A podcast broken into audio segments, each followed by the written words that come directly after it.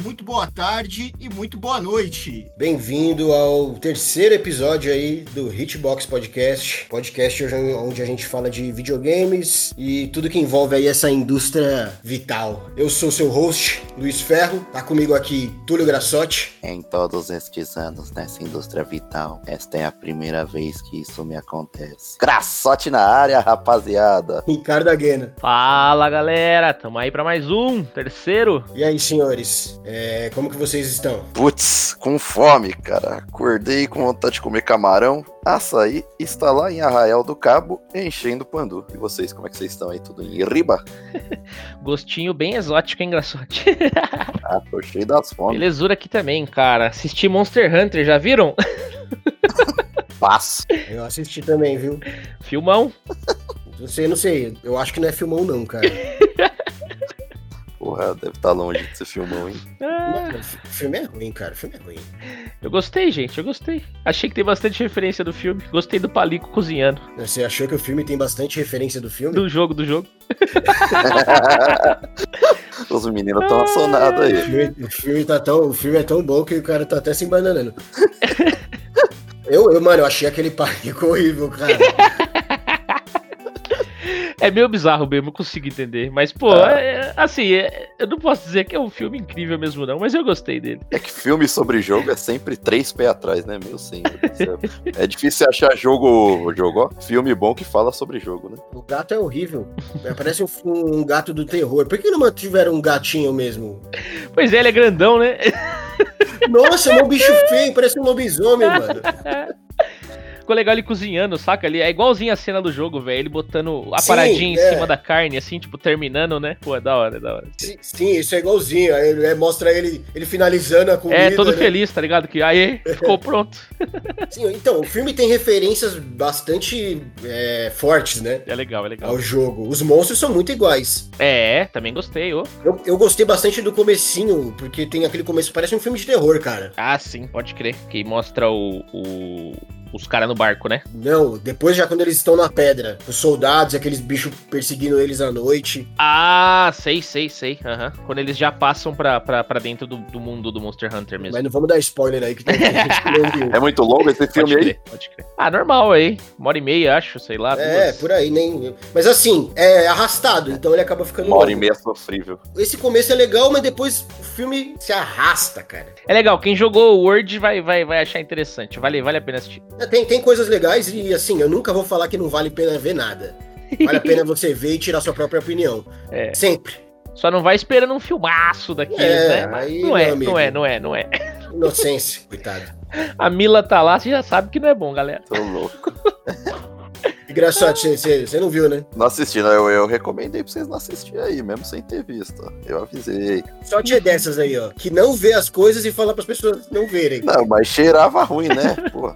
ah, maluco, você tem que assistir. é, pra tirar um sal depois da risada, ok. Mas, pô, eu tenho uma lista ali gigante pra assistir. Tô devagar com o filme. Muito bem. Você não fez mais nada aí durante essas semanas? Pô, eu trabalhei igual um cavalo, velho. Meu Deus do céu. Semana puxadíssima, cara. Ainda mais agora que foi decretado lockdown. A insanidade virou o caos do caos. Tá, tá complicado, mas vamos que vamos, né? Faz parte. Certo. Bom, assiste, assista o Monster Hunter aí. Tá no lockdown mesmo, cara. Não tem quase nenhum filme pra ver. Até sair a Liga da Justiça do Zack Snyder. Meu Jesus. Deus. Não, ó, o Monster Hunter é selo Ricardo Aguena recomenda. Ai, caraca.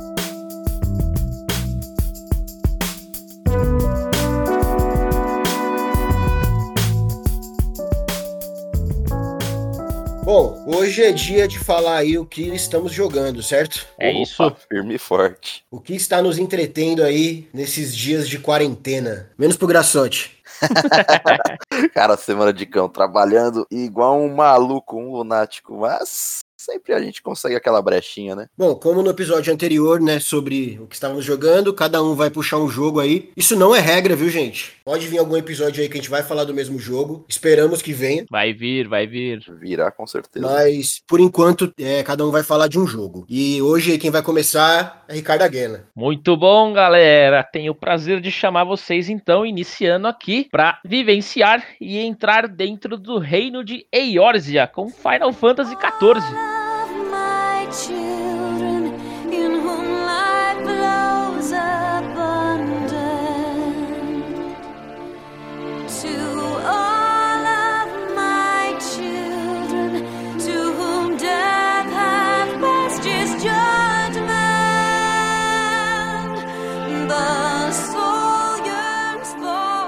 Isso aí, Final Fantasy XIV, galera. Um MMO incrível que eu tenho jogado e joguei e continuarei jogando na nova geração.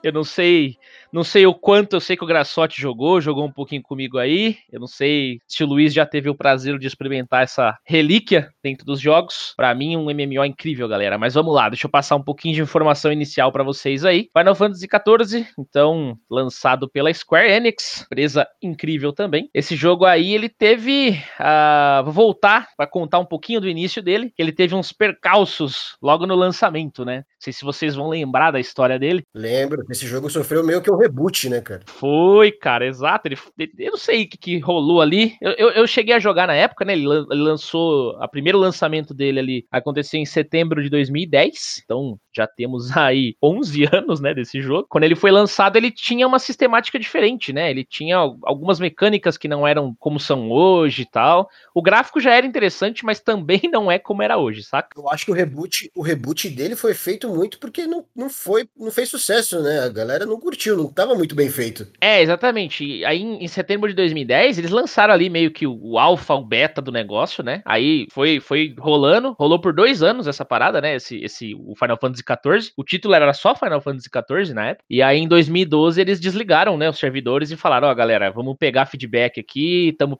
né, coletando esse feedback de vocês e a gente vai retrabalhar na, na peteca aqui, vamos refazer esse jogo e a gente vai lançar assim que tiver pronto, né? Tipo, vamos relançar ele assim que tiver pronto. E eles fizeram isso, retrabalharam, né? Fizeram melhorias incríveis, cara. É impressionante. O que eu acho mais interessante deste reboot é que não foi um reboot simplesmente parou esse jogo aqui, vamos fazer, e agora é outro. Não, foi um reboot que eles enfiaram na história do no lore do jogo. É, isso, isso que eu ia falar, cara. Exatamente, tipo assim, é porque tipo assim, aconteceu, né, o, o Final Fantasy XIV e aí tem lá a lore, a, cara, a lore desse jogo é incrível. Eu não vou nem entrar muito dentro da lore porque senão eu ia passar muito do meu tempo aqui de falar sobre o título e não ia deixar vocês falar de vocês. Mas é, tem uma lore incrível, né? Para quem gosta de história, é um MMO muito voltado para a história, além das mecânicas né, de gameplay que são muito legais, mas tem muita história ali dentro. E aí eles fizeram a história, né? Então tem os acontecimentos da história, que é essa, essa primeira parte. E aí em 2013, quando eles é, lançam o jogo, eles fazem uma nova vertente pro jogo, né? Que é como se o reino tivesse é, renascendo, né? E aí eles colocam ali o Final Fantasy XIV, a Helm Reborn, como é conhecido hoje. Então é o renascimento aí do, do Final Fantasy XIV desse reino como ele é hoje, rapaz. E aí é um MMO incrível, né, caras? É... Hoje ele já tá com três expansões lançadas, né? Então é um jogo que tem conteúdo pra caramba. Eu tenho mais ou menos umas 700 horas de gameplay nele e não fiz tudo, tenho coisas para fazer lá ainda. Mas, pô, como todo bom MMO, você tem lá os seus jobs, as suas classes para você escolher, tipo, tem muita coisa para evoluir. Passando um pouquinho assim, ó, só jogando um pouquinho, né, de informação, você tem é, eh, 18 jobs ao todo para escolher, e o que eu acho da hora para quem gosta de, de, Final Fantasy, né, é que eles mesclam tudo quanto é, é, tudo quanto é Final Fantasy, tudo quanto é classe, tudo quanto é job dos Final Fantasies e colocam dentro desse MMO, cara. Então, putz, eu sou fã de Black Mage, tenho Black Mage. Mas assim, a batalha dele é, por turno? Hum, boa, boa pergunta.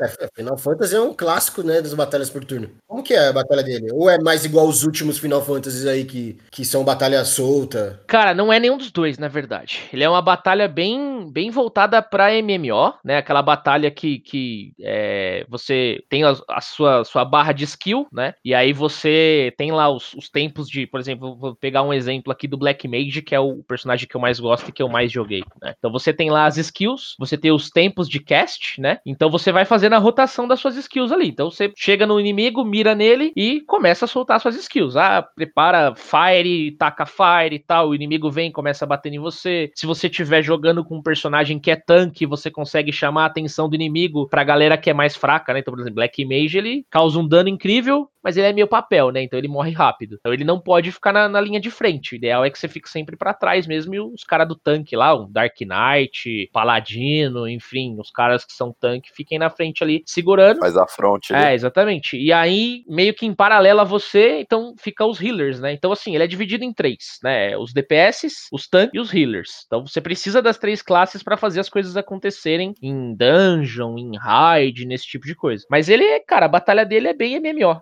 saca? Tipo, não tem é, muito segredo nisso. Tipo, você mira no personagem, anda com seu personagem solto ali, a batalha é em tempo real, não tem essa de agora é minha vez, agora é sua vez. Até porque por ser um MMO online, né, cara? Tipo, todo mundo jogando junto, não ia dar muito certo aí. Você, puta, tem raid com 21 pessoas dentro da raid, saca? É 21 pessoas jogando online para vencer o desafio da raid. E aí imagina se fosse tudo por turno, né? Você faz a sua vez, depois de 20 turnos é você outra vez, tipo, ia ficar muito maluco, né?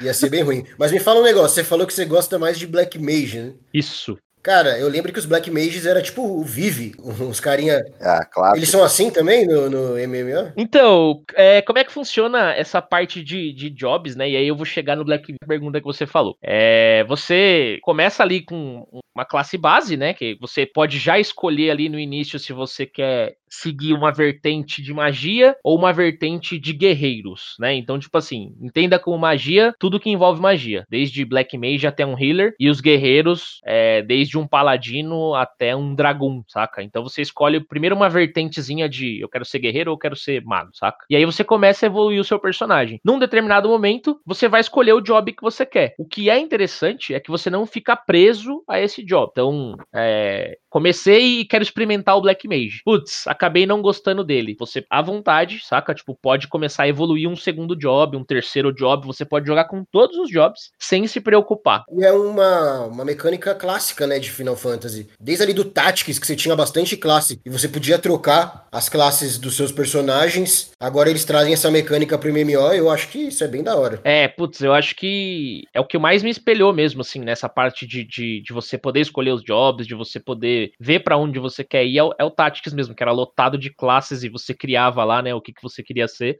escolhia a sua APT, né, e tudo mais. O Graçote que jogou bastante o, o Tactics, né, Graçote?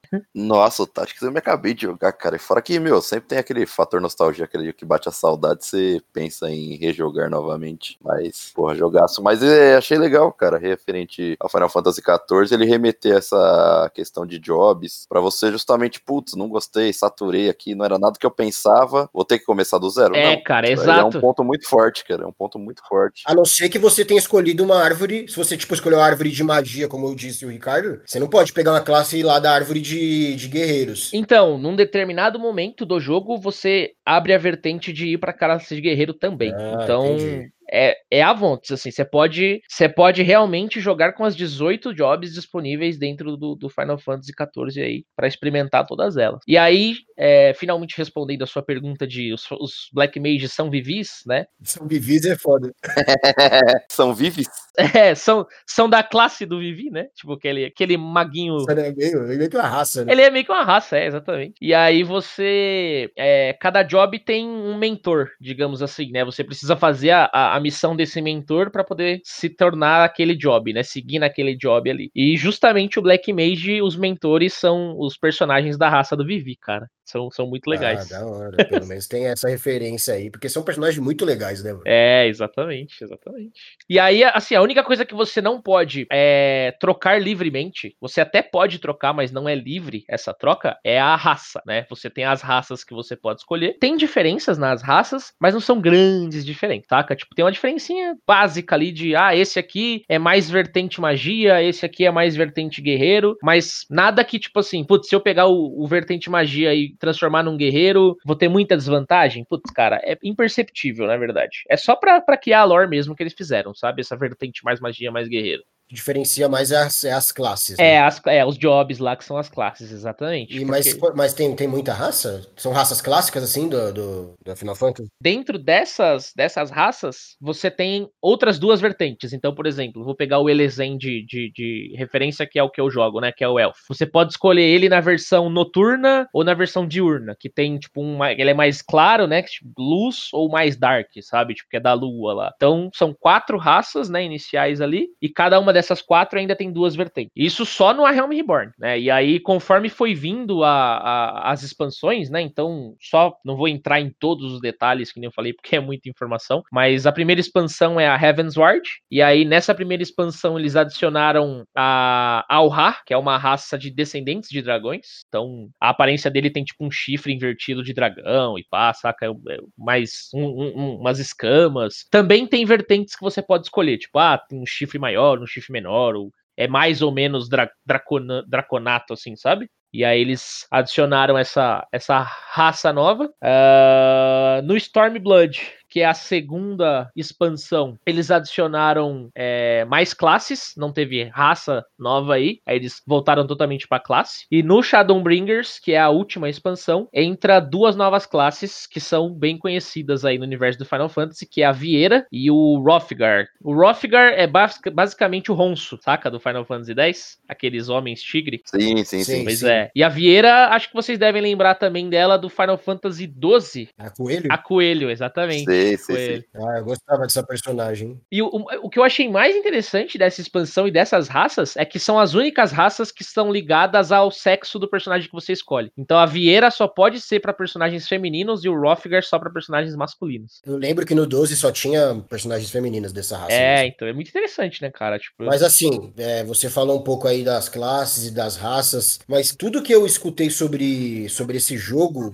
falam bastante que é das melhores coisas sendo feitas em Final Fantasy no quesito história. O que, que você me fala disso aí? É isso mesmo? É tudo isso? É tudo isso, cara. Na verdade, assim, é uma história que nem eu falei, né? A lore desse jogo ela é, é bem extensa, é bem densa. Se você a problemática pra gente aqui, Brasil, é que não tá dubladão, né, pra gente. Mas tá então... tá traduzido? Tem legenda? Não tem, não tem. Ah, então não tá nem traduzido, nem dublado, não tem nada em português. Não, não, não tem. É mata, né, cara? Porra. É, então, é, é, bem, bem complexo pra gente. Assim, pra mim não é tanto problema, porque eu, eu consigo entender o inglês numa boa, mas eu, putz, assim, é, quem não manja de inglês vai perder muita coisa. Porque, mano, a lore é, é densa, é difícil, né? Tem coisas muito específicas, sabe? E às vezes você tá ali na frenética pra jogar, você nem quer ler nada, você só quer apertar pelo botão só. Você, ah, já não sei mesmo, então que se exploda, vou só jogar. Até porque, por ser um MMO, vocês podem imaginar a quantidade de missões que deve existir, né? Então tem, Exato. cara, muito muitas e muitas e muitas missões. É, eles trabalham com um sistema de missões que eu também nunca vi em outros MMOs, assim, que deixa bem segregado. Então, é aquele esqueminha, né? O personagem tem uma exclamaçãozinha na cabeça ali, vamos dizer, tem um ícone na cabeça. É, é o ícone próprio do jogo, né? Do A Realm Reborn. Eu tô usando exclamação mais de, de exemplo pra, pra,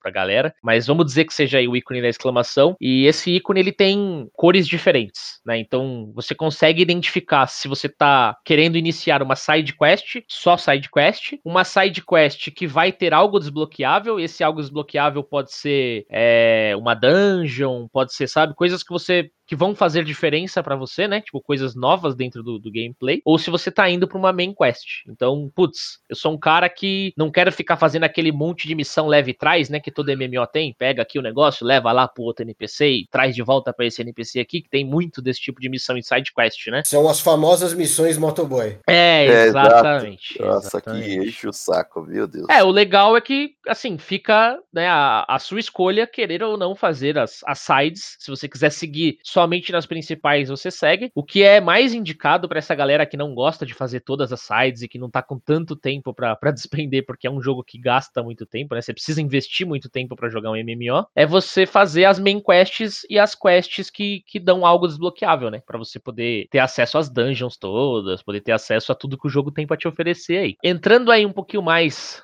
é, na, na, na, jogabilidade em si, né? Então, qual que é, a, qual que é a, o objetivo principal, né? Dentro do, do Final Fantasy XIV aí. Então, é, hoje você tem ele é, disponível para jogar tanto no, no Play quanto no PC, né? Ele é um jogo crossplay, e cross-save. Então, se você tiver jogando em plataformas diferentes, você joga junto, né? Então, eu já tive, já tive um, participei de guilda e tal, que era bem mesclado, assim, tipo, a galera em PC, galera em, em PlayStation e, e vambora. Tipo, todo mundo joga junto e, e é bem legal, assim, funciona muito bem. Sim, sim, mas Ricardo, é, me tira uma dúvida aí, por favor. Ele foi um dos primeiros crossplay, certo? Ele já tem aí 11 anos, é, nem se falava em crossplay na época ainda. Ele foi um dos primeiros, né? Foi uma surpresa, assim, na verdade, quando lançou, porque eu não, eu não sou um cara que joga muito em PC, né? Eu sou muito jogador de console. Uhum. MMO sempre foi PC, né? Não, não, existia tecnicamente MMOs em console na época, mas ele foi um jogo inicialmente lançado no console PlayStation 3, né, cara? Caraca. Então foi bem incrível, assim. A gente vê é, PlayStation 3 e PC jogando junto, né? Crossplay ali. Crossplay é cross-save, né? Então, tipo assim, se eu tivesse o jogo no Play e no PC, desliguei no Play, quero jogar no PC, ligo o PC e sigo meu, meu gameplay, saca? Então. Porra, fantástico, velho. Nossa. Eu acho que o ponto mais, o mais complicado do começo ali dos crossplay foi fazer jogarem os videogames junto. Jogar Xbox e PlayStation junto. Exato, porque é... para acompanhar a tecnologia, né? Não, não por isso, não por isso, porque as, as empresas tinham as suas, as suas rixas. Computador e videogame sempre foi mais, mais tranquilo de fazerem os cosplay agora entre os consoles em si, né? Foi mais demorado e ainda hoje é o mais é o maior entrave, eu acho. É, com certeza, com certeza que é. Só que esse não tem também para não tem para Microsoft, não tem para Xbox. Não, ele é até o momento, né? É, ele tá no agora, né? Ele não existe mais para Play 3, né? Tipo, eles ficaram ainda dando suporte pro Play 3 alguns anos depois do lançamento do Play 4. Aí eles deixaram quem tinha o jogo no Play 3 fazer um update gratuito, né, para para Play 4, para você não precisar recomprar o jogo no Play 4. E aí desligaram os servidores depois de um tempo no Play 3. Aí hoje os servidores estão ligados no Play 4 e no PC. E já está anunciado a chegada do Play 5, né? E aí vai poder jogar Play 4, Play 5 e PC, tudo em crossplay, cross-save e a parada toda aí. Mas me fala um, me fala um negócio, você tá falando de onde ele tá disponível, mas você compra ele preço cheio, né? É um jogo preço cheio. Pois é, vamos lá. Quando iniciou, né, logo que, que o jogo lançou, ele funcionava num sistema de... tinha um free trial, né, um free trial bem só experimente e veja o que você acha do jogo, que era tipo assim, você pode jogar até chegar no level 35 de qualquer classe, e aí depois disso você não consegue mais prosseguir e fazer nada. Tipo, você conseguia entrar no jogo, mas não conseguia seguir para fazer mais nada no, no, gameplay. E aí você ficava travado. Era basicamente um teste gratuito que tinha, né? E aí você tinha que comprar é, o jogo cheio. Essa, essa compra de jogo cheio vinha já com um mês de gameplay, porque ele é um jogo que funciona com assinatura, né? Então, mensalidade. Então. Você tem que comprar o jogo com preço cheio, ainda tem que pagar mensalidade? É, exatamente. Você compra o jogo com preço cheio, esse preço cheio já está incluso a mensali uma mensalidade, né? Então você compra e já consegue jogar um mês. Depois de um mês, você precisa pagar a mensalidade se você quiser continuar jogando. Então, assim, no começo foi muito difícil, principalmente a nível Brasil, da galera aceitar esse tipo de coisa, né? De puta, não tô acostumado a ficar gastando uma grana mensal e pá. E esse jogo no PC não existia Steam ainda, sabe? Tipo, ele tava só no servidor Square, sabe? Então era uhum. bem difícil, assim, era um valor caro, né? Ele, ele, custava em torno de 70 reais a mensalidade. Era uma coisa bem, era uma coisa bem, bem inacessível, assim, pra, pra a grande maioria. É bem inacessível. Exato. Lembrando que na época os jogos eram muito mais baratos. Né? Exato. Não é esse absurdo que exato, é hoje. Exato, exato.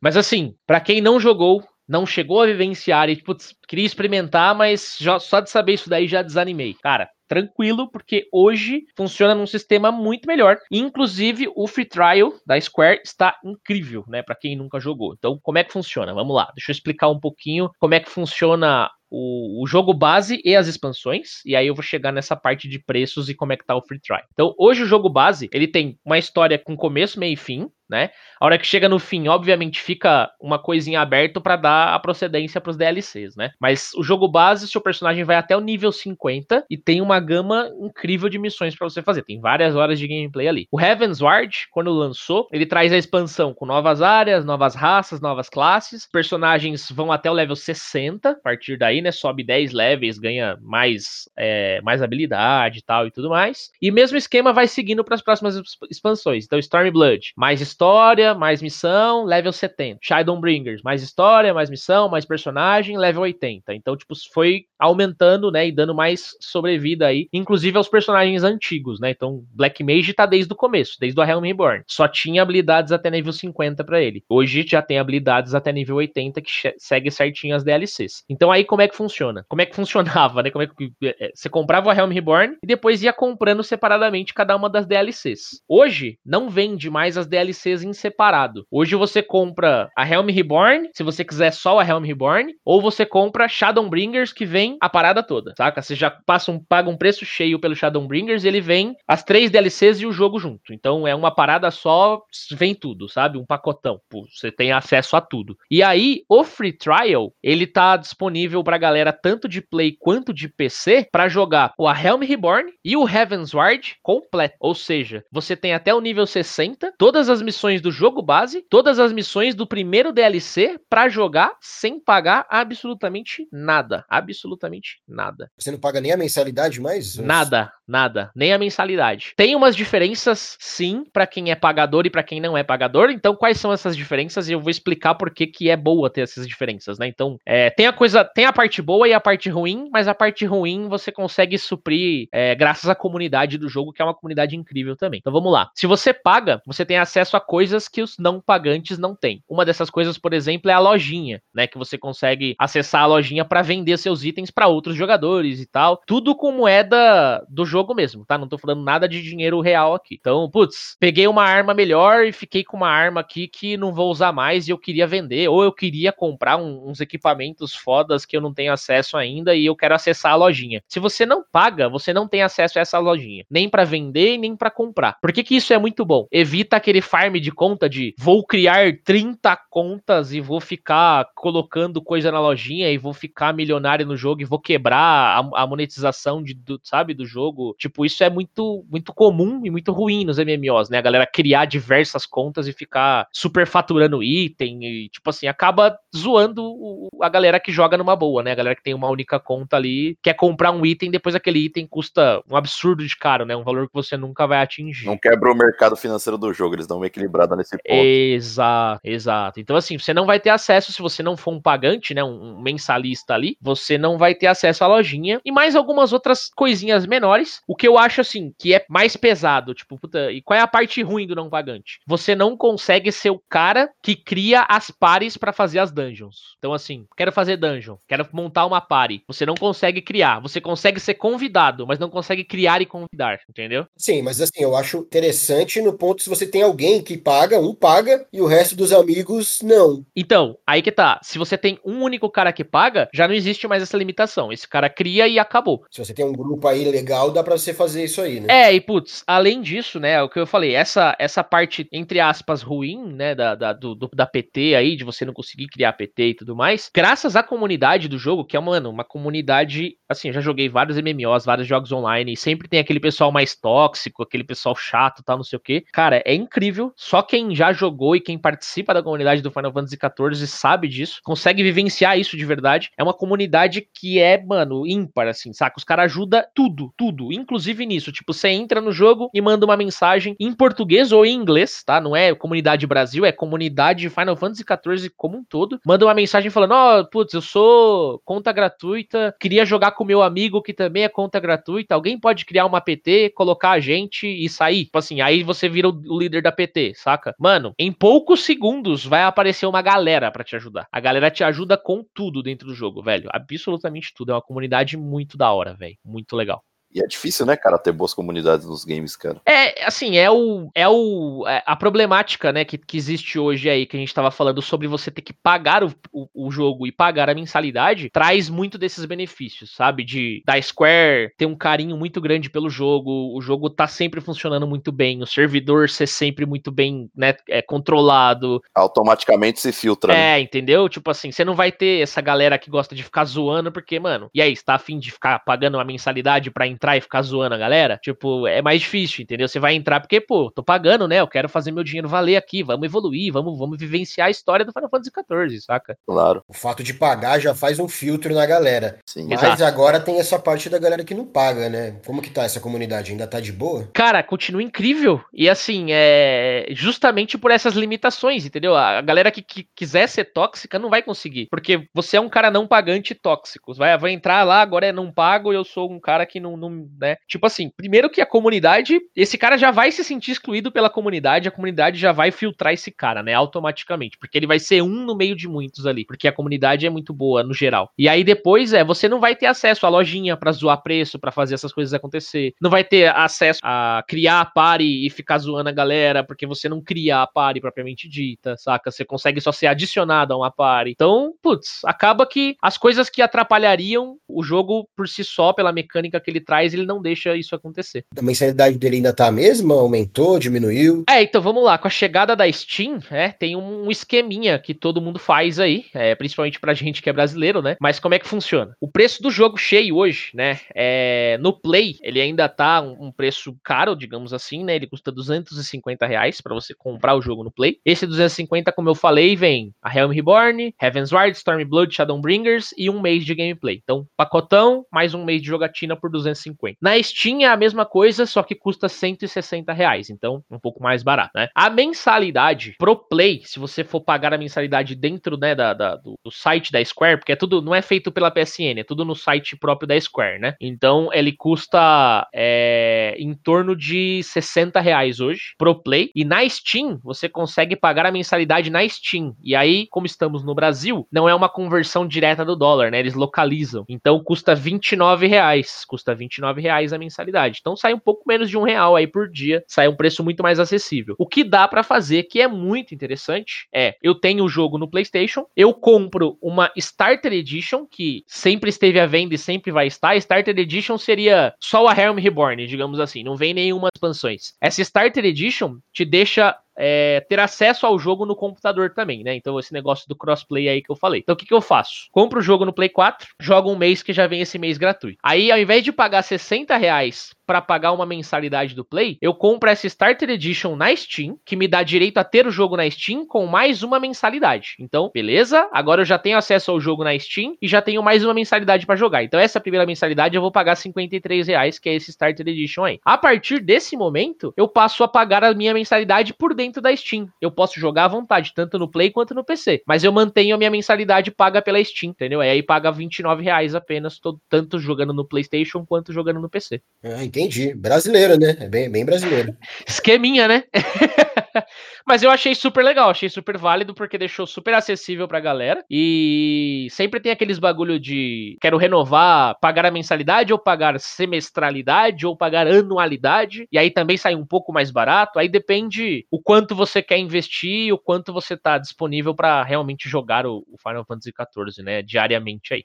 Aí fica para você. O Graçote, você jogou um pouco dele também, não jogou? Joguei, joguei aqui. A gente jogou uns dois, três meses aí junto, Ricardo. É, o Graçote na época que jogou, era a época do Free Trial level 35. Então acho que o Graçote conseguiu jogar o Free Trial completo da época. Né? Joguei, né? joguei, cara. É, eu senti que realmente tem um carinho no jogo, o desenvolvimento dele, mas duas coisas me pegaram, né, cara? Uma que eu não queria pagar a mensalidade para jogar um jogo que eu não tava tão no hype assim, mesmo jogando com o Ricardo, né? Porque jogando entre amigos é sempre mais divertido. Mas, puta, eu não tá. Acho que eu tô meio saturado de gênero de MMO, né, cara? Esse serviço de motoboy aí que você fica fazendo é um pé no saco, cara. Coleta 20 folhinhas, leva pro NPC X, depois leva pro Y, e aí, puta, isso daí foi me matando, sabe? Mas eu senti que realmente tem um carinho grande no jogo. É, tem umas mecânicas inovadoras, partes divertidas muito bem construídas, eu não lembro o nome agora, Ricardo. É tipo aquele playground lá, é, o Play Center lá, o Hop Harry. Tô ligado, tô ligado, cara. Não, isso... Calma, calma, calma, calma, calma, calma, calma. Hop Harry do Final Fantasy Online. Essa é a referência. exato, exato, exato. Pô, cara, mas é divertido, cara. Tem tipo um parque de diversões, aqui eu realmente não sei o nome, ele tem um nome específico na cidade lá. Tá explicado porque o Túlio não gostou do jogo. ah, não, pô, isso daí, é, isso daí é um ponto forte, cara, isso daí é um ponto chave. É... Vou, vou, entrar, vou entrar na explicação do que o Grassotti tá querendo passar para vocês aí. O que acontece? O, o Final Fantasy, além de ter a, a mecânica história, né? Tem várias outras coisas, várias outras vertentes dentro desse MMO que você pode fazer, né? Então, desde coisas aleatórias de, cara, eu quero seguir uma classe de, de é, minerador, de cozinheiro, de, de músico tal, e aprender coisas dessa profissão e exercer isso dentro do MMO para ajudar outros jogadores, até coisas mais, tipo assim, para se divertir propriamente dito, que é esse parque que o, que o Túlio comentou aí, que é o Gold Saucer, né? É Então, é basicamente realmente um, um, uma área que é como se fosse um parque de diversões, onde você consegue fazer coisas específicas. Uma dessas coisas, inclusive, que você desbloqueia nesse parque é o jogo Triple Triad, que é o jogo de cartinha do Final Fantasy, cara. Clássico. ah, tá explicado agora. só, pelo jogo de, Nossa. só pelo jogo de cartinha eu já iria pensar.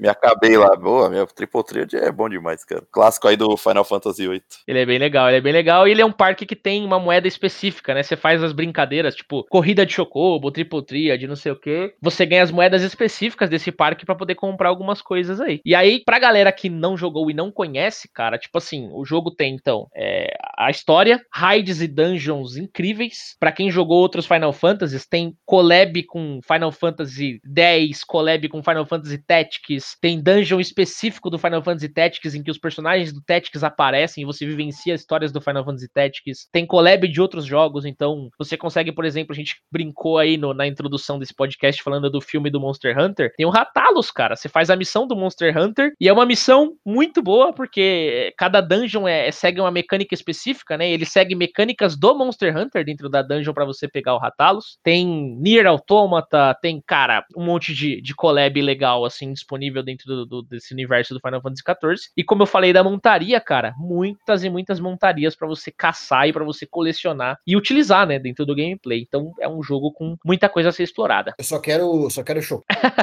o chocobo é a sua primeira montaria. Você faz uma missão, é né? Hora, tipo... É mais da hora.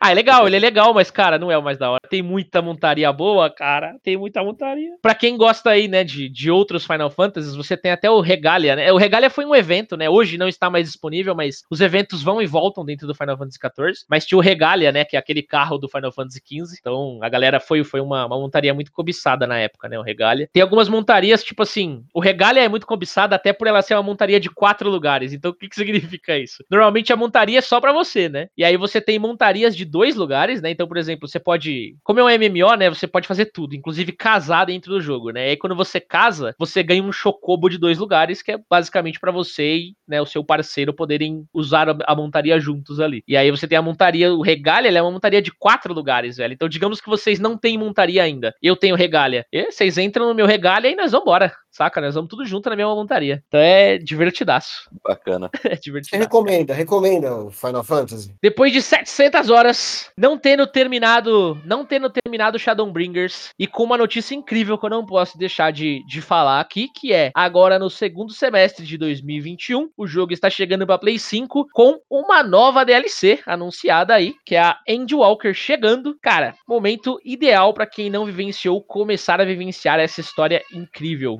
Venha para o mundo de Eorzea. É, eu tenho interesse, eu queria muito jogar ele. Eu não tenho PlayStation, nem sei se roda no meu PC. Acho que esse é o meu maior impeditivo. Mas a questão também de ter a mensalidade e tal. Mas eu queria experimentar o trial. Boa, boa oportunidade agora, porque você vai vivenciar, que nem eu falei, né? A história completa e a primeira DLC completa, cara. Tem coisas incríveis para você. Se você não gostar jogando o a, o trial, você não vai gostar com, as, com, o resto, sabe? Porque, mano, tem tudo ali para você experimentar Dá agora. Pra sentir, né? É, a trial deixa você vivenciar o game completo, cara. É muito bom. Estou passando, joguei um tempo, me diverti um pouquinho, mas é porque realmente não tô muito pra gênero MMO, apesar de eu gostar bastante. Bom, parece legal. Me surpreende o fato que o próprio Graçote falou aí de MMO estar tá um pouco saturado para ele. Eu acho que pro geral tá um pouco saturado. Mas é surpreendente os caras estarem conseguindo manter o jogo aí 11 anos com mensalidade. Realmente deve ser um negócio negócio muito bem feito. É, e, mano, pode ver que até hoje os caras ainda ganham como melhor MMO, saca? Tipo assim, ele vários prêmios, né? Um jogo super premiado que continua levando vários prêmios aí em relação ao quesito MMO. Quero jogar, quero jogar. Vou, vou ver se eu consigo. Vamos continuar. Vamos passar aí pro senhor Grassotti. O que está divertindo, Grassotti? além do trabalho. É, além de trabalhar na quarentena, o que diverte Grassotti? Hoje Grassotti apresenta a vocês Hades.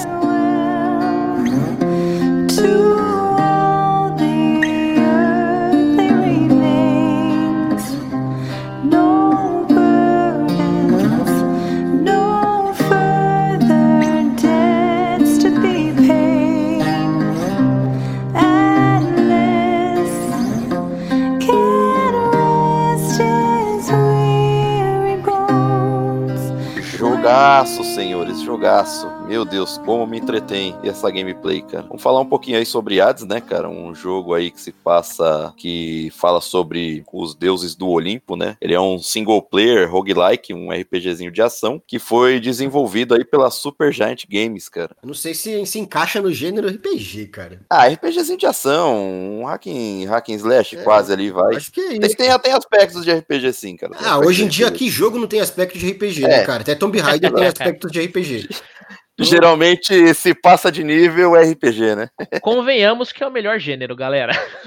Ah, sim, trouxe muitas coisas pra indústria, né, cara? Trouxe muitas coisas positivas. Mas aí a gente vai falar do RPG de mesa, que é a origem de tudo. Mas vamos deixar para um cast específico. Exato, exato, exato. Então, voltando aí, cara, o Hades ele foi bem aclamado pela crítica especializada, cara, recebendo fortes elogios e eu confirmo, cara, é, a jogabilidade dele, a história, a arte desenvolvida por trás dele é, são fantásticas. Você jogou também, né, Luiz? Eu tenho que falar um pouquinho porque eu joguei o jogo é um jogaço, cara. Assim, não sou um fã de roguelike. Eu acho que a galera deve ter ouvido isso aí já um monte de vez. Tipo, Hades é o roguelike que você quer jogar, cara. Se você não gosta de roguelike, mesmo assim, dá uma chance pra Hades, cara. Ele, ele é um roguelike mais. É, não sei que palavra usar, mas é mais soft. Ele é mais, ele é mais, ele não tem uma complexidade muito alta, cara. Você, o jogo flui bem, entendeu? É, acho que é esse ponto que você quer chegar. É, então, o que é, o que é esse esse soft que vocês comentam? Porque assim, eu, eh, né, eu já comentei aí em episódios passados que roguelike acho que é o gênero que eu menos gosto de jogar, né? Menos até do que FPS, pra ser honesto. E Hades é um jogo que eu não joguei, então é um jogo que serviria pra mim. É, eu acredito que mesmo você não curtindo o roguelike, cara, o Hades por ser mais soft, porque assim, conforme você vai progredindo, você fica com aquela vontade de progredir mais. Ele não é, ele não tem uma densidade no sentido, putz, o que, que eu vou fazer agora? É, qual estratégia que eu devo adotar pra chegar até a fase final, entendeu? Porque você vai explorando dungeons conforme você avança pelas fases, entendeu? Sim, é. É, no, no, no roguelike em si, assim, o que mais me incomoda é aquela sensação de, puta, perdi tudo, vou começar lá do comecinho do zero outra vez. Eu- como é que tá aí? É, é esse o sentimento ou não é assim? Você vai ter um pouco desse sentimento, sim, cara. Mas ele não vai ser aquele sentimento. Porque eu sei o que você sente. Porque eu também Aham. sinto. Aquele sentimento de, puta, não quero mais. Chega, não vou continuar esse bagulho, mano. É, Para dar, mesmo. parou, parou, não dá. A questão que o Hades faz, eu acho que tá vindo numa nova tendência aí de roguelikes, é ele entrelaçar a história do jogo como forma de motivação para sua para sua continuação. A história tá em, você tem uma explicação na história para sua morte e recomeço. Exato, puta, e é um ponto forte isso. Cada vez você morre mais, a história avança. Então você ainda é recompensado, mesmo quando você morre, você é recompensado com alguma coisa. De certa forma, você até quer morrer em alguns momentos, então, né? Pra ver a história. Sim, porque é muito legal. E a história é legal, mano. O desenvolvimento dos personagens é muito legal. Sim, a história é muito boa. Porque o que acontece é só pra vocês entenderem como funciona o, o processo da história. É porque roguelike não, não tem muito essa temática de história, é uma coisa meio bunda tal, meio fraca. É, você controla o Zagreu, que ele é o filho de Hades, e toda essa história aí, ele se passa referente à mitologia grega, né, cara? Puta, como eu amo mitologia, cara. Só o fato de ser mitologia já me prende muito. Eu acho que a mitologia grega é um pouco saturada, é bastante utilizada, nossa, em videogame então. Só que o que o Hades faz com a mitologia grega é incrível. Eles conseguem inovar numa, numa mitologia já super saturada. Bom, sou suspeito pra falar porque eu realmente gosto muito de mitologia no geral, não só a grega como todas. Mas é, como que acontece? O Zagreu, eu não vou dar spoiler, tá? Eu vou contar por cima só pra contar como se desenvolve essa história. O Zagreu ele encontra uma carta, cômodo da, da própria casa ali em Hades, né? No inferno. E ele vai atrás de respostas. E essas respostas ele tem que atravessar dungeons. E ele tá como se fosse rumo ao Monte Olimpo. Aí ele tem a Nix, que ela conversa com os deuses do Olimpo. E esses deuses do Olimpo, eles vão lhe ajudando. É, aí a ajuda vem através da gameplay, meu, te deixa seu ataque mais forte, o seu dash ou sua mobilidade aumenta, aumenta sua quantidade de vidas. É, e a história vai se desenvolvendo, vamos pensar assim num quebra-cabeça, certo? Vocês têm o quebra-cabeça completo, aí vamos supor que você tá no início do jogo, esse quebra-cabeça é dis- dissolvido. Cada vez que você conclui a dungeon ou morre nela, você vai abrindo diálogos conforme você vai avançando, entendeu? Ou seja, você tem aliados, você tem o Dionísio, aí você encontra eles na própria no próprio cômodo ali do inferno de Hades. Você vai desbloqueando esses bate-papos que vai desenvolvendo a história. Você tem um tipo de, um tipo de hub que você sempre volta quando você morre, que é ali o, o quartel-general do, do Hades, né? A história dos Agreus, ela é, ela é mitologia grega mesmo, né? Ele realmente tem essa mitologia dos agreus, que tenta escapar do Hades. Existe, existe. E aí o Grassotti comentou aí dessa parte do, do- dos personagens que te ajudam e tal. Eles são NPCs, né? Que vão ficar te ajudando ali. Você joga só com com o personagem Hades ali, né? Não, não, você joga com os agreus. É, você joga apenas com os agreu. Com os agreus, é. Boa, boa. Isso. Legal, legal. E aí, essa, essa, essa parte que vocês falaram, né? Que você volta sempre pro hub e tal. Sempre que você morre, assim como os outros roguelikes, ele dá aquela variada no cenário? Sim, sim, é sempre procedural os cenários, tá? Mas esse desbloqueio, cara, essa, esse- essa minuciosidade, cara, referente aos diálogos, cara, é muito bom. E isso vai enriquecendo a história de uma forma, assim, incrível, cara. E o jogo vai te prendendo não só pela gameplay, você, quer conversar com o NPC pra justamente ir entendendo a história, cara. E, e cada NPC é um ponto-chave da história. Esse tá em português, Grassotti, esse jogo? Tá, tá em português, cara. Você consegue jogar em português. Tá legendado, né? Tá legendado. É, Tá legendado, legendado, tá boa, legendado. boa. Pô, legal, hein? Aí é legal mesmo vivenciar, né? Ficar mais acessível aí. A dublagem, as músicas, a arte, cara, sensacional. Não, a dublagem, a dublagem original lá em inglês é incrível. Sim. Os caras fizeram um trabalho impecável com a, e a arte, aquela, aqueles desenhos dos deuses Sim, são muito maneiros, cara. Poucas vezes eu vi os deuses gregos representados de uma forma tão da hora. exato. Vou fazer só uma ressalva, cara, que o único que eu acho um pouco estranho ali na arte, mas daí é uma coisa minha, não que a arte esteja feia, é talvez é que eu acho que eu tenha a imagem do Orfeu de outra maneira na mente. Mas daí é algo meu. Não sei se o Luiz pode- teve essa sensação, já até comentei com ele tempos atrás. Eu tinha a imagem de todos eles um pouco diferente, mas eu acho que eles acabam sendo criativos sem perder a essência. Não, exato, a criatividade é incrível. É o que eu falei, não é ruim, né, cara? É só coisa da minha mente mesmo que o Orfeu lá eu tenho de uma outra maneira, mas até então, ok. Só pra galera entender esse negócio que você tava falando, que, tipo, tem o hub, o hub é fixo, ele não muda. Hum, Sim, Só muda os personagens que estão no hub, porque a dinâmica da história vai acontecendo conforme você morre. Então, algumas pessoas aparecem, outras desaparecem. Entendi, entendi. Entendeu? Esse, conforme você vai encontrando alguns, algumas pessoas também nas dungeons, elas aparecem às vezes no hub. Ah, lembra um pouquinho, lembra um pouquinho do Dark Souls, né? Você vai avançando e vai vindo, vai trazendo pra, pra pro lugar principal ali, né? é, de certa forma, sim. Sim, aqui roguelike é mais dinâmico, né? Além disso, ele também tem outras mecânicas perenes que vários roguelikes não têm. que Você mantém evolução de arma, você mantém algumas evoluções. Ah, que legal. você faz no personagem que elas não zeram. O que zera são os poderes que você pega durante as dungeons, que são dados por esses deuses. Exato. Cara, você tem. Não, você tem Zeus. Não, você tem todo o panteão grego, mas aí é aleatório na dungeon quem você vai encontrar. né? Ah, legal. Então quer dizer que você pode ganhar poderes diferentes. Exato, você tem Ares, você tem Afrodite. Isso, e aí você faz um combo, porque cada um, tipo, cada um vai te dar, Zeus, vai te dar uns poderes de raio, que você dá uns ataques em área e pega a galera toda, aí você faz um combo com, com outro poder de, de Atena, e aí você vai, você vai combando, e mano, tem uns combos Parece que você legal. faz que dá pra você destruir a dungeon. Tá, é incrível, é incrível, cara. Só pra ficar um pouco mais detalhado, o que acontece? Você tem a dungeon lá que você. Aí você vai passando através de salas. Só que acontece, não é totalmente linear. Quando você finaliza uma dungeon, você tem de duas a três salas pra escolher, às vezes até quatro. E dentro dessas dungeons, você tem o fator recompensa. Você tem um símbolo nessa sala que você sabe o que, que você tá indo buscar. Isso, aí você faz uma estratégia, né? Se é o poder de algum deus, se é mais vida. Então você consegue montar estratégia de acordo com as salas que vão aparecendo, entendeu? Isso, ele tem essa aleatoriedade, mas ele te deixa uma certa estratégia. Exato. Ele deixa você fazer certas escolhas e conforme você joga, você vai conhecendo os deuses e o que eles dão. Aí você começa a combar loucamente. Exato. E, por exemplo, vamos supor, apareceu lá a Afrodite, que é um símbolo de um coração rosa. É, você entra nessa sala, você destrói todos os monstros, mata todos os monstros, e aí a Afrodite aparece pra você, entendeu? Tá, então, só pra, eu, só pra eu entender, porque eu sou um cara que não joguei, né? Aham. Então, as dungeons, o objetivo dela é você limpar a sala pra que o deus apareça, é isso? Isso, as- as- não, não necessariamente o deus, né? Pode ser outra coisa. Ah, tá. Pode ser, pode ser outra coisa que você escolheu naquela sala. Pode ser dinheiro, Hum, Pode ser vida, pode ser. Tem alguns fatores aí.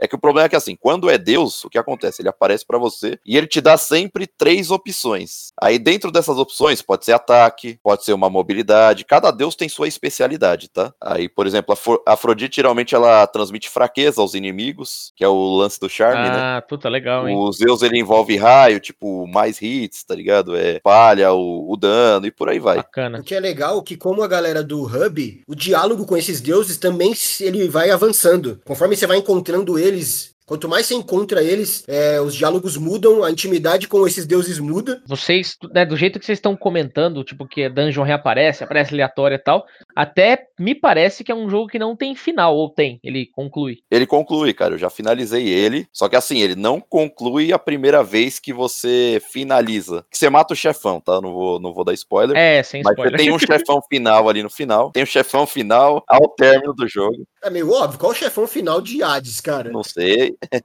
É mais tipo, pra, pra, né, entender qual é que é a mecânica, porque é, é legal você ter uma missão principal, né? Tipo, qual que é a missão principal? Se você, é, é limpar dungeons ou tem um momento que você fala, agora eu vou pra missão principal, sabe? Pra escapar do Hades, você passa por vários níveis do inferno, do Hades. E cada nível é uma dungeon. Você vai passar por um determinado número de dungeons e escapar do Hades. Só que você tem que fazer isso algumas vezes. A primeira vez, você não conclui a história. Tem mais coisa ainda. Entendi. E essa história ela vai avançando independente de você morrer? Porque você morre, você. Você vai morrer, cara. Não, Vai morrer. com certeza.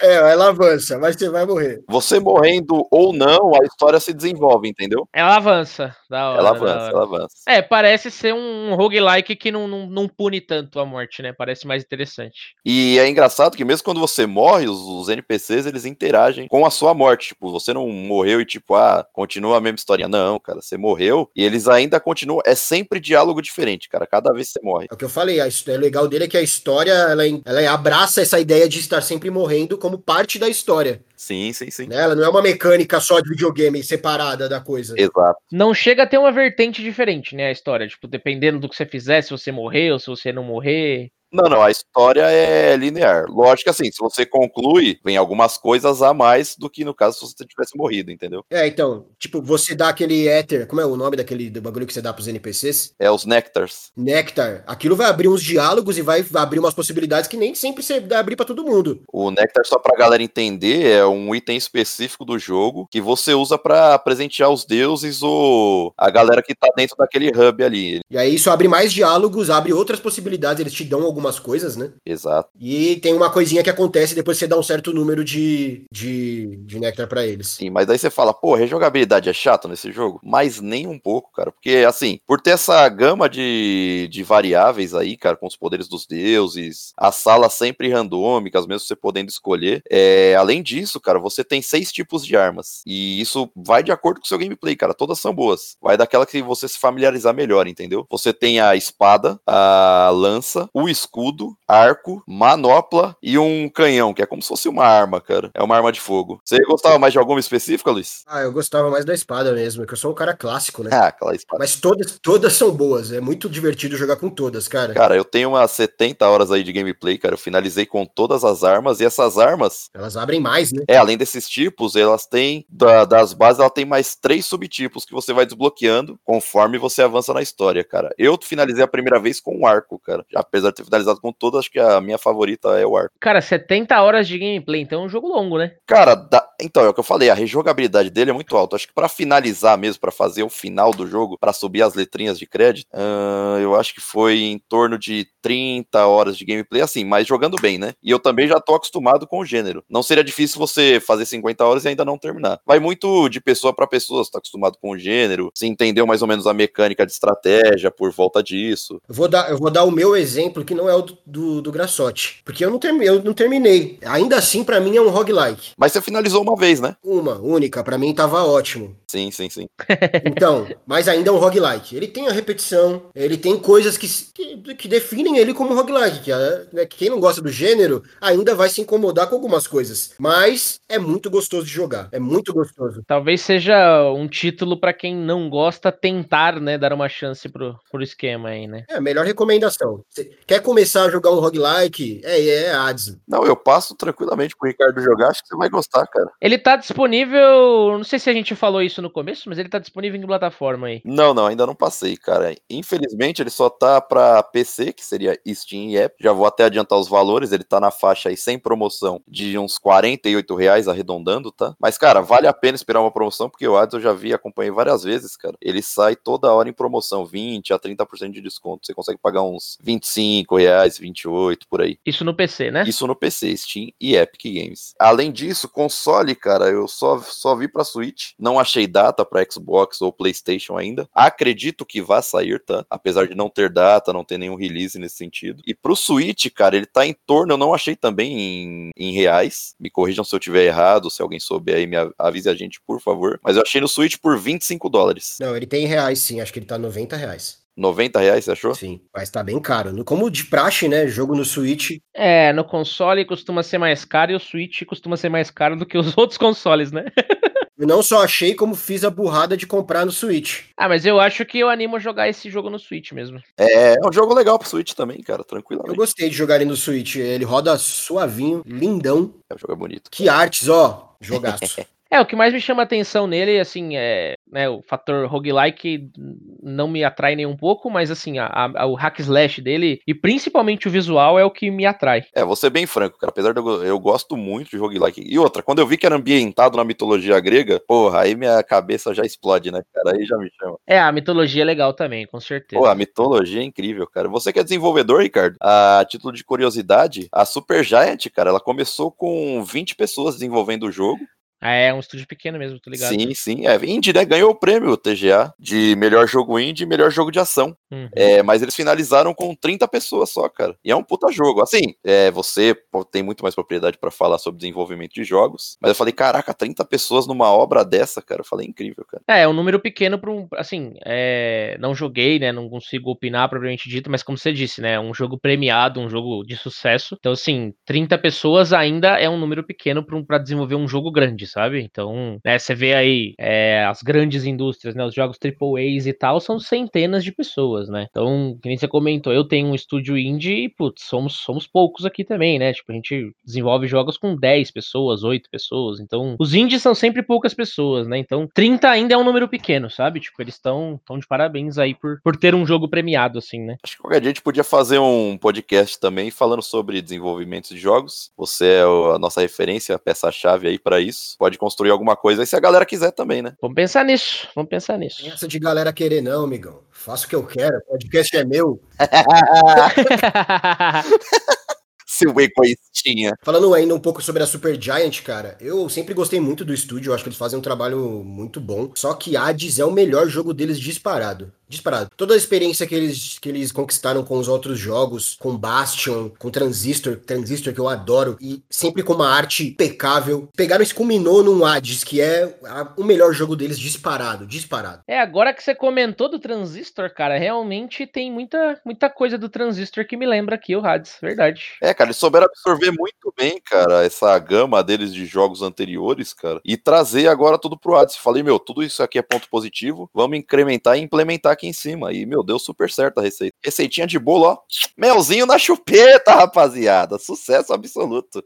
Você é louco, pode jogar igual um cavalo louco que não se arrependerás. Vou testar esse, hein? Fui convencido, vou testar. é, vou falar agora do que eu estou jogando, ou do que eu joguei, né? Que é um jogo muito curtinho, muito pequeno, mas gigante aí no que ele faz. Eu vou falar de Olira.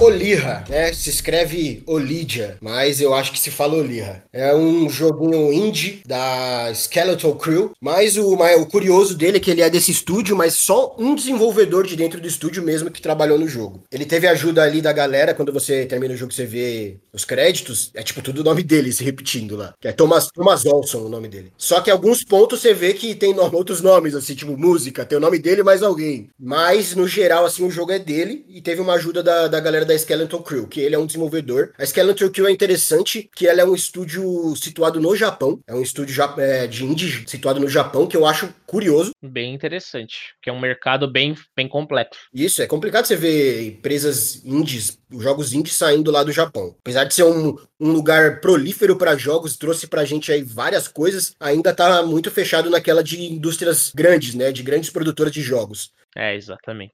E a Skeleton Crew ela é composta por um grupo bem misto de pessoas. Eu acho que talvez por isso que, elas, que ela, ela esteja no Japão. Ela tem não só pessoas japonesas, é, como também tem é, pessoas de outros países. Entendi, galera. Mas a galera trabalhando à distância mesmo. Não, lá no Japão mesmo. Ah, interessante. Nossa, que legal. É, que se Thomas Olson, né? O cara, obviamente, o nome dele não é japonês. É, exato. Mas é Olidia, né? O que, que é Olidia? É, resumindo assim, bem o que, que é o jogo, ele é um jogo de plataforma. Plataforma 2D. Side-scroller. Isso, dando bem a ideia básica sobre o que o que o, o, que a mecânicas do jogo do jogo é. Ele é claramente inspirado em jogos como Out, Out of This World, tá ligado? Sim, sim, uhum. sim, sim, No estilo de movimentação, no jeito que ele conta a história e até Prince of Persia também, o primeirão. Sim, os mais antigos, né? É, o jeito que o personagem se movimenta. Ele remete aos jogos da época de Mega Drive, mais ou menos, Super Super Nintendo, ali um pouquinho antes até. Talvez na limitação gráfica dele, mas no que ele se propõe mecanicamente é um pouco mais para frente. É um pouco mais para frente. Ah, sim,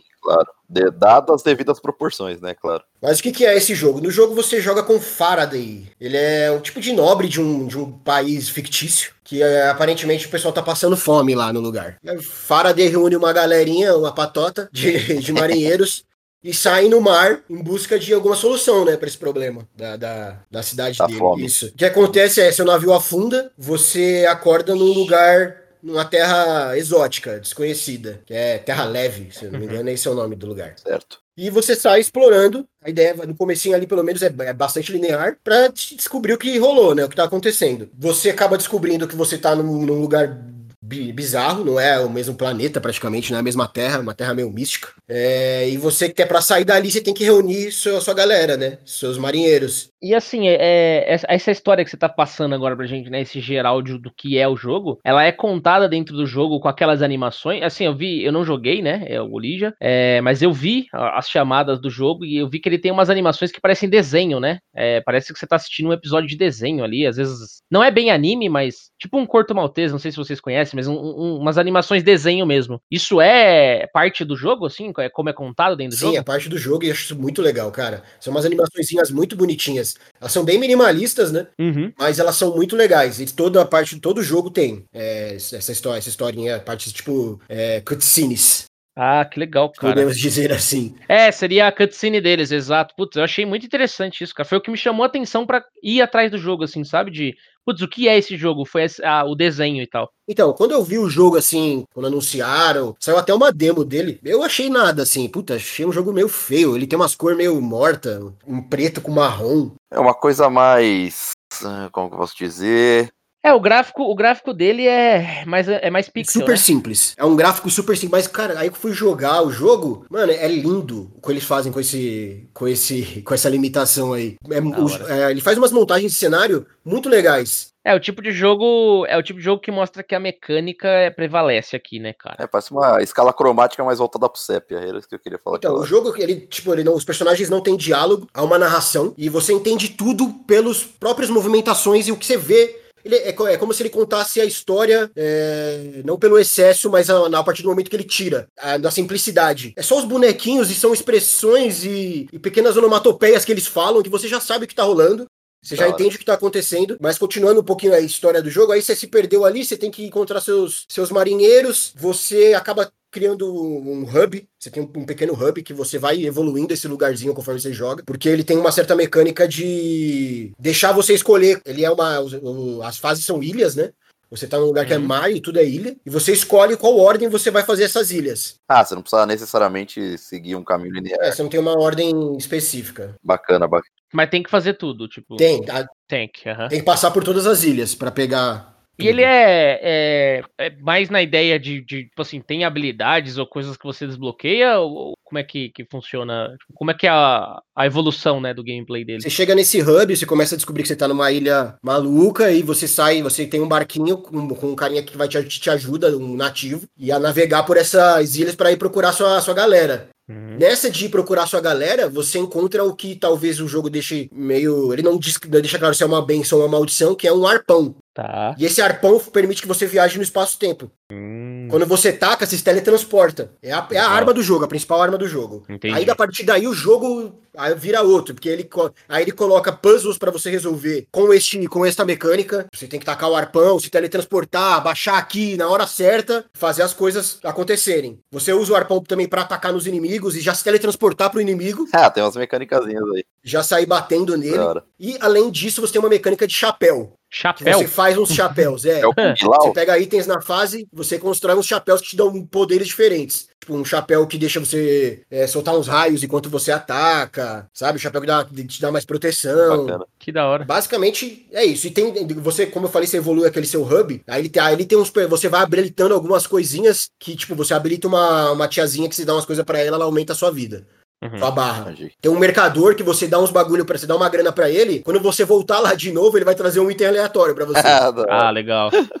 Bacana, da hora, da hora. Ele é, ele é mais linear ou ele tem aquela, aquela brincadeira do, do Metroidvania, assim, de ir e voltar? Ele, ele, é, ele não é, ele não é, ele deixa você escolher, como eu falei, né, a- Uhum. a, ordem das ilhas. Sim, Só que ele, ele não tem, ele tem uma coisinha de Metroidvania, só que é muito fraca. entendi. Você pode voltar pra fazer algumas coisas e a partir do momento que você pega é, habilidades diferentes mais pra frente, habilita chapéus diferentes, aí você pode voltar pra pegar uns adicionais só. Ah, entendi. Mas não é nada, tipo assim, que você realmente precise ficar fazendo. Não, não é, não é um Metroidvania mesmo, que Entendi, você precisa entendi. voltar. Ele te deixa. Legal porque é mais leve, né? Tipo, não é aquele negócio pesadão de jogar, né? Sim, e, e pegar os extras é muito legal, porque como eu falei, ele coloca uns puzzles muito divertidos com esse do arpão, de você se teletransportar com o arpão tal. Mas, e o, mais, o mais importante, que é o nome do jogo, vem aí dessa continuidade da história que você encontra uma princesa, que é a Olirra. Princesa Olirra. É, e aí tem um envolvimento dela, uma- um- você começa a entender um pouco mais sobre a geopolítica do lugar. Caramba, É. porra, da Mas hora. assim, é tudo muito subjetivo, cara. Uhum. Sim, sim, sim, sim. Super subjetivo. Ele deixa A ideia é essa. Isso, ele deixa muita coisa assim pra você descobrir no cenário, coisa que você vê e fala, mano, o que, que é isso? Sei lá, velho. Tem coisa que até agora eu não sei o que, que era. Tem coisas que ele responde até o fim da jornada, mas muita coisa fica em aberto. Vai, aí não vou, não vou entrar mais em muito detalhe da história, porque é, o legal é jogar. Claro. Né? Depois que você pega a Olirra, vai ter uma trama com ela, que envolve ela, além de você ter que sair, tá procurando seus, seus, seus companions, pra sair do- da ilha, você tem uma, uma história ali com ela e com a galera que tá destruindo. Porque tem um detalhe que esse lugar tá todo zoado também, cara. Tá todo destruído. É bacana você passar essa visão pra gente, porque assim, eu, eu não joguei o Olirra, né? Eu só vi vídeos de gameplay ou trailers, conceito, etc. sobre. E, cara, não, não, não tinha ideia sobre essas coisas subjetivas referente à história que você tá falando, referente a passar fome. Eu achei que era, tipo, mais algum joguinho, um roguelikezinho de ação ali, alguma coisa desse gênero. Não, ele não é graças a roguelike. Deus. Graças a Deus. É, sim, sim, sim. É que você falou do hubzinho, às vezes ele até parece. Eu até achei que era de início. Não, não é roguelike. É, Esse, Mas ele tem. Ele é mais. aç- Só pra eu entender, uma coisa que ficou a dúvida quando eu tava vendo os trailers. Ele é um jogo assim, mais ação pura, assim, ou ele tem os puzzles também pra se resolver? Qual que é o forte dele nesse sentido? O que, então, é exatamente o ponto dele, é ele não tem um forte. Entendi. Quando você pega todos os pontos dele separados, a parte de explorar, de plataforma, a parte de ação, a história, tudo é mediano. Uhum. É tudo bem equilibrado ali. É, tudo é, é- é bom, mas tipo, é, legal, não é incrível. Entendi. Mas a gente tá falando de uma obra de arte que existia uma mania antigamente, não sei se vocês lembram, quando a gente comprava uma revista de videogame, É. Ação Gamer, sei lá, É. e ali vinha separado a análise, é, melhor gráfico, melhor gameplay. Sim, sim, sim. Som. Cinco né, estrelas. tipo- Isso é uma mania muito feia de se analisar uma obra quando ela é o seu todo, né, cara? É, talvez isso é que torne ele tão interessante, cara. Você pega o todo dele, ele é um jogo incrível. Tudo, aquele, aquelas coisas medianas juntas, ela tem uma harmonia tão, tão boa, tão gostosa de jogar. Eu me surpreendi com o jogo porque ele é aquele jogo de uma sentada. Ele é rápido, né? Quatro Sim. horas você acaba. Uhum. Sentou, jogou, acabou. Só que foi um negócio, pra mim, que foi muito rápido, assim, muito gostoso. Eu não tava esperando nada do jogo, zero. Quando isso acontece, sinal que fluiu bem, né, velho? Quando você senta, não sente, tipo, mano, caraca, acabou. Só que o jogo é bom. É aquela uma sentada que vale a pena. Isso, e com essa dele ter tudo muito gostoso, de fazer combater é gostoso, só que os inimigos eram tudo muito repetitivos. Só que aí logo ali já vinha um puzzle. Era um puzzle que não era super complexo quando você vai pegar um portal. Não, era um puzzle Uhum. simples até, mas que te divertia, te dava uma satisfação. Aí mais pra frente você já tinha um pouquinho de história. E tudo isso encapado num cenáriozinhos muito legais que dava vontade de você continuar e ver pra onde aquilo ia. Bacana. Interessante. E no fim, você salva a Olirra? Ah, não vou dar esse spoiler. Né? É. Não vou dar, mas eu acho que, assim, a questão da história é mais você estar em busca de seu próprio salvamento. Entendi, não tem. Tanto que, assim, como eu disse, ele tem pretensões filosóficas ali no que ele se propõe na história. Aham. Ela é bastante abstrata, mas eu sinto uma, uma certa pretensão. Eu- eu- quando eu penso, quando eu falei que o estúdio é japonês e o cara ele não é, eu penso até que ele, na experiência que esse, que esse desenvolvedor teve, vivendo num país estrangeiro, porque tem uma mensagem muito de querer voltar, de voltar pra casa e tá num lugar estranho. Só que, ah, só que aquilo te muda tanto aquela jornada de voltar que no fim você já nem sabe mais se você é aquele cara que começou e você nem sabe mais se você quer voltar mesmo.